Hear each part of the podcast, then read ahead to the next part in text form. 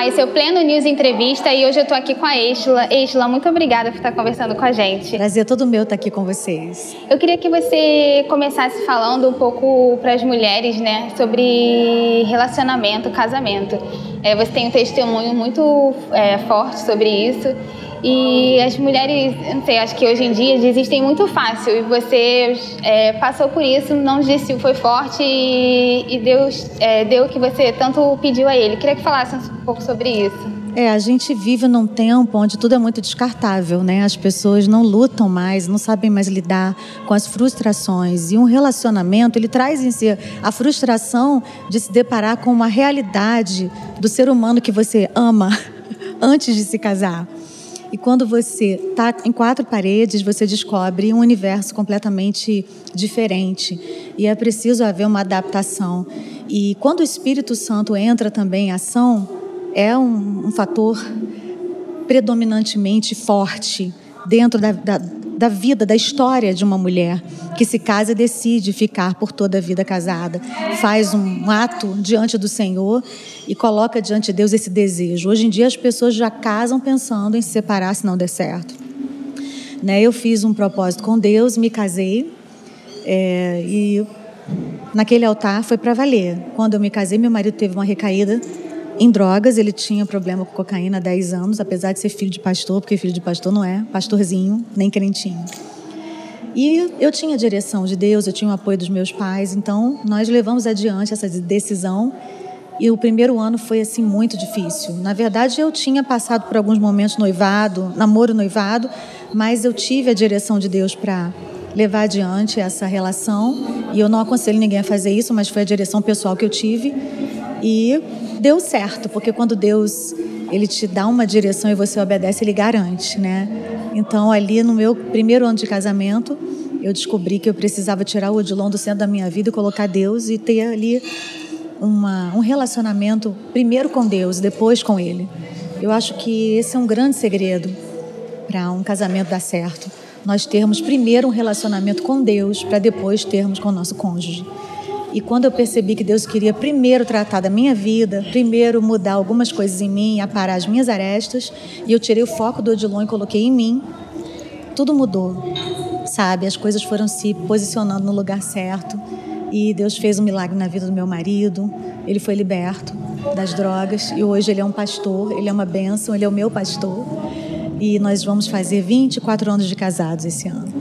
Foi uma benção. E como manter a relação? Uma relação estando boa, mais 24 anos, e a gente quer continuar, 30 anos, 40 é, anos. Eu costumo dizer que fica melhor, porque a gente amadurece. Se conhece. Se conhece muito mais. Você agora percebe o que o outro não gosta num olhar, numa expressão, num gesto. Tudo fica melhor em todas as áreas. A gente amadurece, o amor cresce com as lutas, né? A gente, na medida em que a gente supera situações difíceis é, a gente também se ama mais, a gente se compreende mais, se torna mais cúmplice. E com certeza hoje eu posso dizer que meu casamento é bem melhor do que no começo. Bem melhor. É, falando também um pouco de das pessoas que querem colocar a sua vida em prática da forma que elas acham que tem que ser. Então, muitos crentes que não têm igreja é. acham que isso é o suficiente. A minha regra de fé e prática é a Bíblia. Então, quando a gente eu, eu, a gente crê na Bíblia pela, pela fé. A Bíblia é a palavra soberana de Deus, é a inerrante palavra do Senhor, é a minha regra de fé e prática. E eu realmente creio no que a Bíblia diz. E a Bíblia diz que nós não devemos nos afastar da nossa congregação. O apóstolo Paulo deixou aí é, 13 cartas para nos orientar e a gente entende que são é, inspiradas pelo Espírito Santo de Deus e eu acredito piamente. Jesus falou: a minha casa será chamada casa de oração. Existem orações que são desatadas dentro da igreja, em concordância. Jesus deu as chaves da morte do inferno para a igreja do Deus vivo. Eu estou falando da igreja independente das paredes da placa denominacional. Agora, como, quando você fala de congregação, a gente está falando de autoridade, né?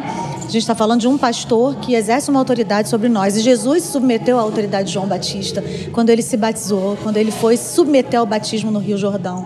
Então eu acredito que Jesus nos deixou um exemplo, nos deixou uma direção.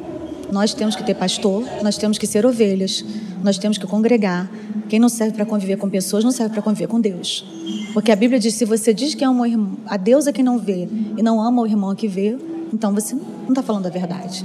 E eu acredito que pessoas que amam a Deus, elas conseguem conviver com as pessoas, mesmo que as pessoas sejam erradas, mesmo que as pessoas falhem. E essa desculpa de que igreja todo mundo não presta, claro que, que não presta mesmo. Ali é um reformatório. Se você encontrar uma igreja perfeita, por favor, não vá que você vai estragar. Né? Eu acredito piamente que a igreja é um lugar de cura e é um lugar de, de milagre. Deus pode operar um milagre onde Ele quiser, mas existem milagres que Ele escolhe operar na igreja. Então eu sou a favor, eu tenho pastor, eu sou ovelha do pastor Silas Malafaia, meu marido é pastor junto com ele, meu marido o auxilia, e nós congregamos ali na Devec São Paulo, servimos ao Senhor ali, temos uma aliança com a nossa igreja e com a igreja do Deus vivo de um modo geral. É, queria falar um pouco sobre o governo, né? A gente está com um presidente, um governo que briga pelas causas cristãs, que é uma mudança de tempo no país. Uhum. Mas queria falar sobre a ministra Damares, né? Que ela já foi muito alvo de críticas uhum. nas redes sociais. A imprensa é, pega é, depoimentos dela antigos em igreja e muda o contexto.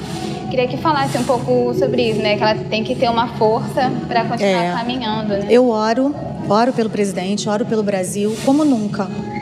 E oro pela presidente, pela, oro pela ministra Damares. Sigo nas redes sociais, acompanho o trabalho dela já há algum tempo, mesmo antes dela ser ministra. Acho que ela faz um trabalho excelente. Ela é uma mulher apaixonada pelo que ela faz. Ela tem muita sinceridade, muito genuína nas propostas dela. E nós precisamos, como igreja, tomar de volta a política do diabo que a gente deu tudo para o diabo e agora a gente está querendo tomar de volta, né? Então, em nome de Jesus, pare de dar política para Satanás, porque não é dele. Deus ele sempre usou pessoas para curar pessoas, para ajudar pessoas. Ele não manda os anjos para resolver os nossos problemas políticos. Ele manda homens. Esses homens, como Daniel, como José, como Moisés, eles foram sempre foram usados por Deus em momentos estratégicos da história. E mandou Jesus Jesus foi o Filho de Deus que se tornou filho do homem, mas ele também foi alguém que, numa época completamente controversa politicamente falando, ele se destacou pelo seu discurso que era verdadeiro, alinhado com o céu. E o que a gente quer é que aqui na terra seja como no céu. Pelo menos a gente está ensaiando para a eternidade. Então a gente não precisa ensaiar para o caos, a gente tem que ensaiar para algo muito bom que vai acontecer conosco na eternidade. E começa agora. Não tem que só esperar o arrebatamento, esperar Jesus voltar. Não, daqui não é para pior. A gente acredita que o Brasil vai melhorar, que vai haver um grande avivamento e que esse avivamento vai ser marcado por visões, sonhos e profecias. E o Brasil é um celeiro de profetas, de sonhadores e de visionários.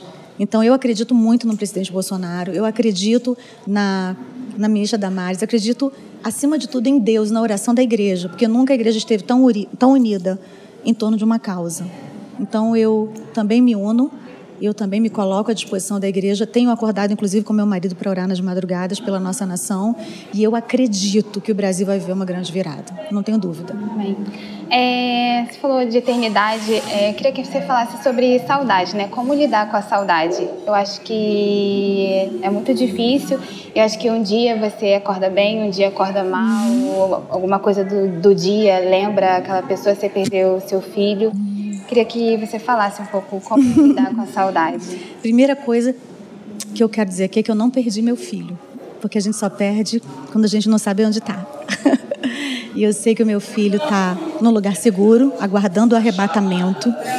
E um dia nós nos encontraremos com ele nas alturas, a Bíblia diz, né? Os que estiverem mortos ressuscitarão primeiro, eles serão revestidos de incorruptibilidade e eles se encontrarão com Cristo e conosco nas alturas nós viveremos eternamente nesse lugar que Jesus foi preparar para nós. Eu creio nisso piamente. Agora, eu aprendi a buscar de Deus aquilo que Ele quer de mim, ao invés de passar a minha vida perguntando para Deus o porquê das coisas que aconteceram comigo.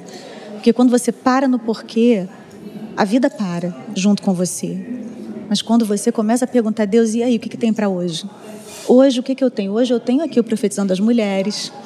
Hoje eu tenho a oportunidade de estar aqui no Pleno News, compartilhando com você as experiências e aquilo que Deus tem colocado no meu coração. É isso que eu tenho para hoje. Então eu vou fazer conforme as minhas forças. Lidar com a saudade é um desafio eterno, né? É, a saudade não passa. O que vem é a força. A saudade fica, às vezes ela vem com mais força, Mas junto com a força da saudade vem o poder de Deus. É um poder acima de todos os poderes. É um nome acima de todos os nomes. Então ele tem me dado força, ele tem me dado capacidade para superar o insuportável. E eu estou seguindo em frente, estou feliz, agradeço a todos que oraram, agradeço a toda essa corrente mundial que se formou ao redor da minha família. E eu não estou aqui definitivamente porque eu sou mais forte ou feita de outro material, estou aqui para ficar forte. Né? Eu estou de pé porque o altar me cura. E quando eu digo altar, independente das paredes de uma igreja, eu digo altar presença de Deus. A presença de Deus me cura e me fortalece a cada dia. E, claro, ele usa a força dos amigos, dos intercessores, que sobem comigo no monte, levantam as minhas mãos e não me deixam perder a batalha. Por isso que eu estou de pé. Muito obrigada por conversar com a gente. Imagina, uma alegria estar aqui com vocês. Acompanho o Plano News, sigo vocês, estou sempre lá curtindo tudo e que Deus continue usando vocês como um canal para falar a verdade nesse tempo de fake news.